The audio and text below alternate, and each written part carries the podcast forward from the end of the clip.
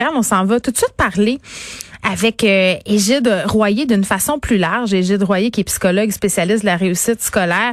Euh, parce que bon, on, le sait, là, il y a eu des effets de la pandémie. La pandémie va laisser des traces. Mais comment comment on peut faire pour s'assurer que cette pandémie-là ne laisse pas des traces indélébiles dans l'éducation de certains jeunes? Est-ce qu'on est en train aussi de paniquer pour rien dans bien des cas, comme le disait M. Dancos? M. Royer est là.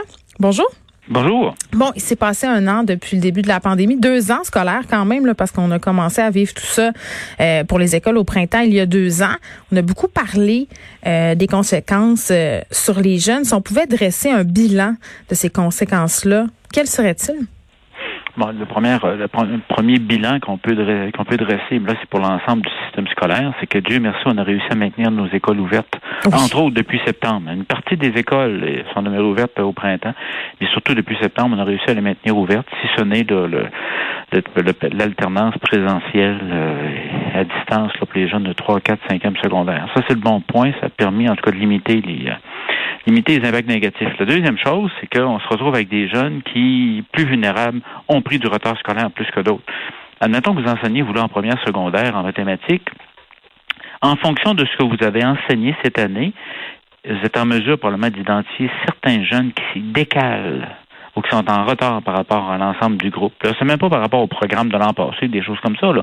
Vous êtes en mesure d'identifier qu'objectivement, là, vous avez enseigné moins de choses cette année, mais ces jeunes-là s'écartent de la moyenne de votre groupe d'âge. Là, ça implique absolument, de votre groupe d'âge, ça implique d'avoir des mesures là, pour soutenir ces jeunes-là ce printemps, éventuellement cet été et aussi l'an prochain. Euh, oui, puis est-ce que vous trouvez ça exagéré qu'on parle de génération COVID? Est-ce que vous trouvez qu'on va trop loin puis qu'on catégorise trop puis que ça peut justement amener des effets pernicieux un peu? On peut dire, moi, je suis rentré en première secondaire ou je suis entré au cégep l'année de la COVID. vous pourriez dire euh, génération COVID. Oui.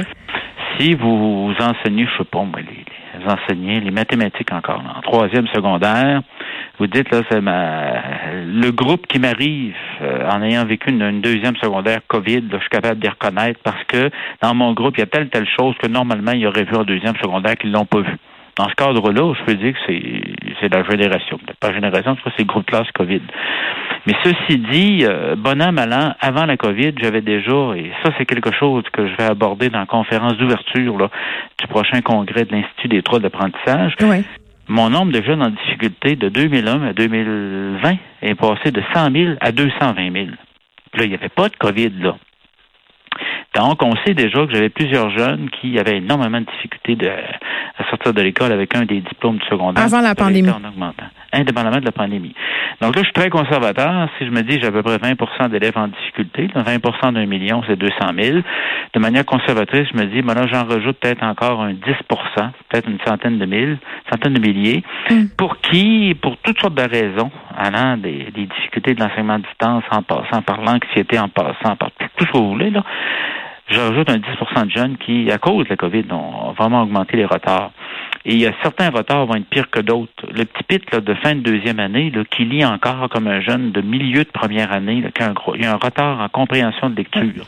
Plus, ça, avance, plus on le perd. C'est ça. Ça, c'est de toute urgence. Et là, vous dites, que ce soit moi parent ou moi enseignant, là, euh, j'aimerais que mon jeune soit en, soit accompagné d'une forme d'un tuteur, d'une forme d'aide, là, d'ici la fin de l'année. Si vous avez la chance d'y offrir un camp d'été pédagogique où on continue tout en s'amusant en profitant de l'été à lire, j'aimerais ça, moi, parent, que mon jeune puisse en bénéficier. Ça, ça va avoir un impact. Oui, puis le fameux programme de tutorat aussi, j'aimerais ça qu'on en parle parce que ça nous a été annoncé en grande pompe par Jean-François mm Roberge comme étant l'une des solutions justement pour contrer ce décrochage. Oui, oui, évidemment, on s'en était parlé. Euh, là, on aurait des sommes qui dormiraient toujours euh, dans les centres de services scolaires là, pour mhm. le tutorat. Mhm. Regardez, euh, et là, je suis là, écoutez, là, je, suis remonté directement à la source depuis quelques quelques jours là-dessus. Même j'ai devant moi la lettre qui est envoyée à tous les directeurs généraux du Québec là-dessus. J'en ai une copie cet avant-midi. Regardez, moi, centre de services scolaires, là, j'ai reçu de l'argent qui s'appelle tutorat. Bon. Souvent, les gens fonctionnent par l'étiquetage des sommes. Je prends le budget tutorat, je le divise au nombre d'élèves dans chacune des écoles, j'envoie ça dans chacune des écoles.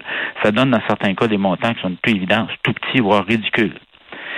Sauf que l'argent là, pour les sorties scolaires, les sommes d'argent, les autres sommes d'argent qui sont rentrées cette année pour le soutien scolaire, les sommes d'argent qui existaient déjà pour tout ce qui s'appelle le parascolaire, en clair, les sommes non dépensées cette année doivent ou peuvent être affectées. Les enveloppes-là sont transférables, ça devrait être affecté, entre autres au tutorat, à d'autres formes d'aide.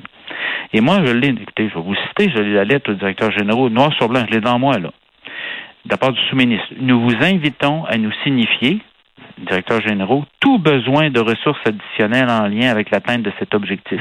Ça vient à dire que si moi, centre de service scolaire, j'ai tout dépensé l'argent que j'avais pour mes mesures, puis il m'en manque, que je me retourne de bord, j'en demande, et la probabilité d'en avoir est très élevée. OK.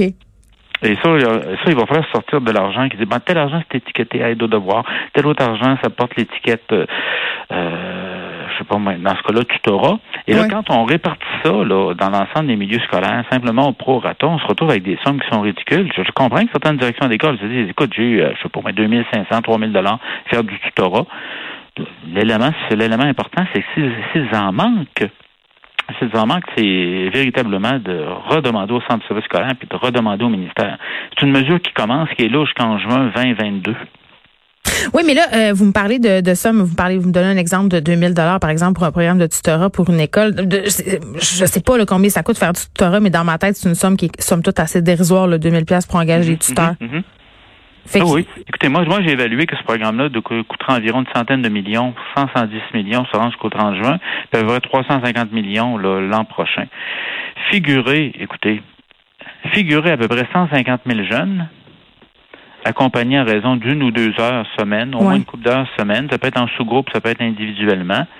Ça vous donne un peu l'ordre de grandeur. Et le tarif, euh, le tarif présentement, j'avais fait mes calculs sur l'ordre d'environ 30 dollars de l'heure. Mais il faut dire que quand c'est un enseignant en exercice à temps plein qui décide de faire du tutorat, c'est un millième de son salaire. Donc, si l'enseignant gagne 60 000 c'est 60 de l'heure. Donc, il faut en tenir compte aussi.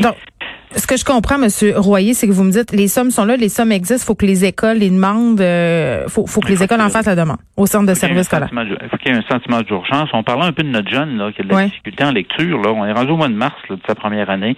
Puis écoutez, il est vraiment en difficulté. Ah, il a déjà abandonné, à mon sens. Il est déjà ah, plus là. Il a abandonné, oui. Il commence à trouver la lecture pas le moins intéressante. Il fait beau dehors, regarde par la fenêtre. Je vous donne en prime que j'ai deux fois plus. En adaptation scolaire pour les jeunes en difficulté, j'ai toujours deux fois plus de garçons que de filles. Ça, c'est un, c'est très net au Québec. Là. Donc, j'ai beaucoup plus de garçons là-dedans. Donc, l'idée d'avoir une forme d'accompagnement, mm. filles ou garçons, et sur des habiletés comme la lecture, sur des habiletés aussi comme mathématiques et lecture, surtout vers la fin du primaire aussi. Je passe au secondaire, j'ai un niveau de lecture de, je sais pas moi, de milieu de quatrième année. Vous attendez que je vais avoir des sérieux problèmes en première secondaire l'an prochain. Oui, puis ces jeunes-là, faut pas les perdre de vue parce que plus plus ils avancent dans le cursus scolaire, plus l'écart se creuse et à un moment donné, ce qu'on donne, ce qu'on donne au bout du compte, ce sont des décrocheurs et on veut vraiment pas ça. Et Gide Royer, merci, qui est psychologue spécialiste de la réussite scolaire. On faisait un espèce de bilan. Euh, c'est quoi l'enjeu principal de cette année pandémique, de ces deux années pandémiques en fait pour les écoles du Québec? Et vraiment, ce qu'on retient, c'est que l'un des enjeux principaux, c'est le décrochage des jeunes avec des difficultés d'apprentissage qui étaient déjà terribles au Québec. Geneviève